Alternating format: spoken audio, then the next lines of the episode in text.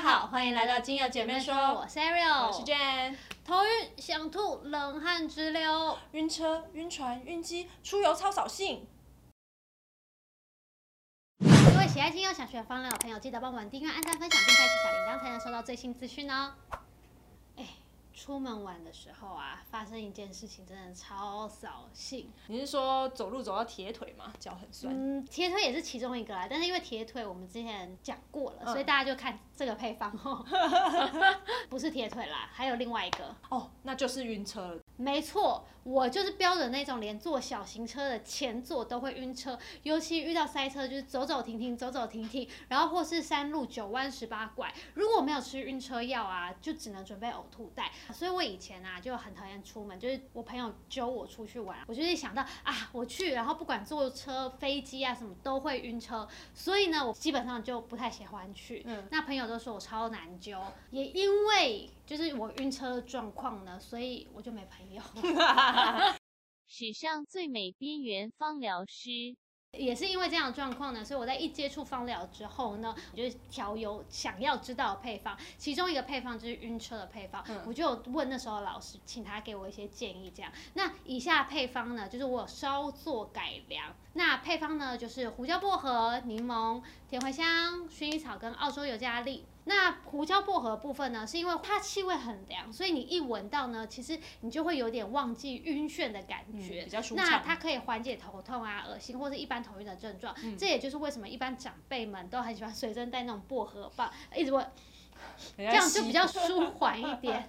接下来柠檬呢，就是可以缓解头晕跟眩晕的状况，而且它也可以提升心脑，恢复身心的活力，可以缓解想吐的感觉。接下来甜茴香呢，甜茴香因为很多晕车的状况其实都是因为脾胃的关系，所以呢，甜茴香就可以安定消化道，可以健胃跟消除胀气，可以舒缓反胃的感觉，对于晕车晕船就都有很大的帮助。嗯，接下来就是薰衣草，因为容易晕车的人，有时候即便你还没有晕，但是因为你平常都会晕。所以你就是一坐上车，你就会觉得啊，我要晕车了，我很紧张，我想说啊，我不要晕车。但这时候的紧张感，其实就会让你更容易晕车。对。所以呢，薰衣草就是帮助消化焦虑的感觉。最后一支呢，就是澳洲尤加利。有些情况下呢，晕车可以是鼻充血引起的，因为当我们鼻窦发炎、阻塞或者塞满的时候，会使得我们内耳的压力过大。因此，当压力增加的时候，就会导致容易眩晕。那澳洲尤加利可以帮助舒缓鼻窦，因此有助于减轻跟耳鼻有关的眩晕感。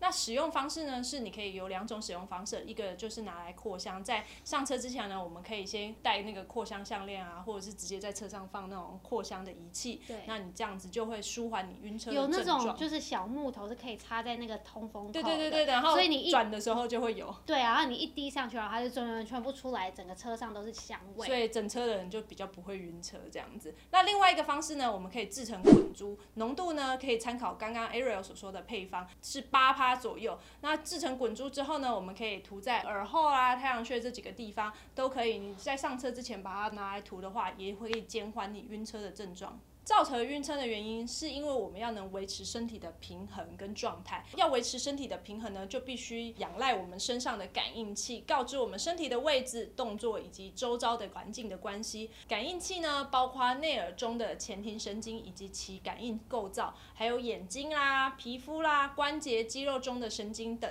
当我们坐车时，内耳中传入的是身体在晃动的讯息，但是眼睛所传入车内的影像呢，是一种静止的状态。这两种讯号呢不相配，大脑就开始混乱啦。一旦这样的刺激超过我们的忍受范围，就会产生了晕车的症状哦。一般来说呢，以下这四种人比较容易产生晕车的现象。第一类呢就是儿童，因为儿童的前庭神经还在发育的阶段，大约要等到十二岁以上之后才会开始成型。嗯，所以儿童的晕车状况通常比成人要严重，也。比较明显跟普遍啦。第二种呢是内耳平衡系统敏感的人，有些人呢天生呢内耳前庭跟半规管本来就比较敏感，那这些器官呢又是掌管我们身体的平衡，所以呢它比较容易发生晕车的症状。第三类呢就是当天身体状况比较不好的人，像是比如说前一天睡眠不足啊、血糖低啊、氧气不足、身体虚弱等等的，就是当下状况没有那么好，这些人呢也比较容易出现晕车的状况。第四种人呢，就是乘坐在后座的乘客啦。通常呢，乘客很容易晕车，但是其实就算路在颠簸，驾驶依然会安然无恙。这就是我跟我刚刚讲到的晕车的成因有关的关系。像是你驾驶啊，你的感觉跟你的视觉是同步的，一就你在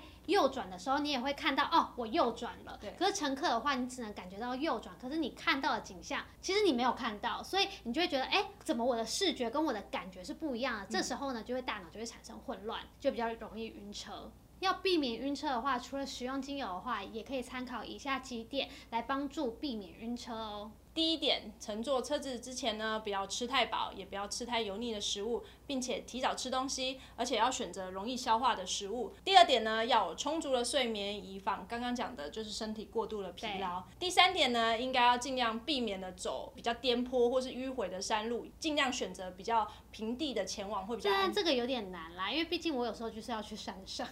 要去山上就没办法了，这样。第四点呢，座位要选在前排，通风良好的位置，让双眼可以看到前面的道路，不要盯着左右边的窗户。但是如果你坐在后座呢，要通风良好，这个时候你可以选择第五点，要保持心情愉悦，或者是多跟旁边的人聊天啊，多听音乐，然后去转移注意力。所以呢，我一上车就睡觉。这样也可以。那第六点呢，千万不要在车上划手机啦、看书啦，这样子真的很容易马上就我看书、划手机必晕。所以尽量不要做这件事情。看完以上介绍，希望可以帮助到你，不再被晕车、晕船、晕机所困扰，让我们出游不扫兴。那我们下周再见，拜拜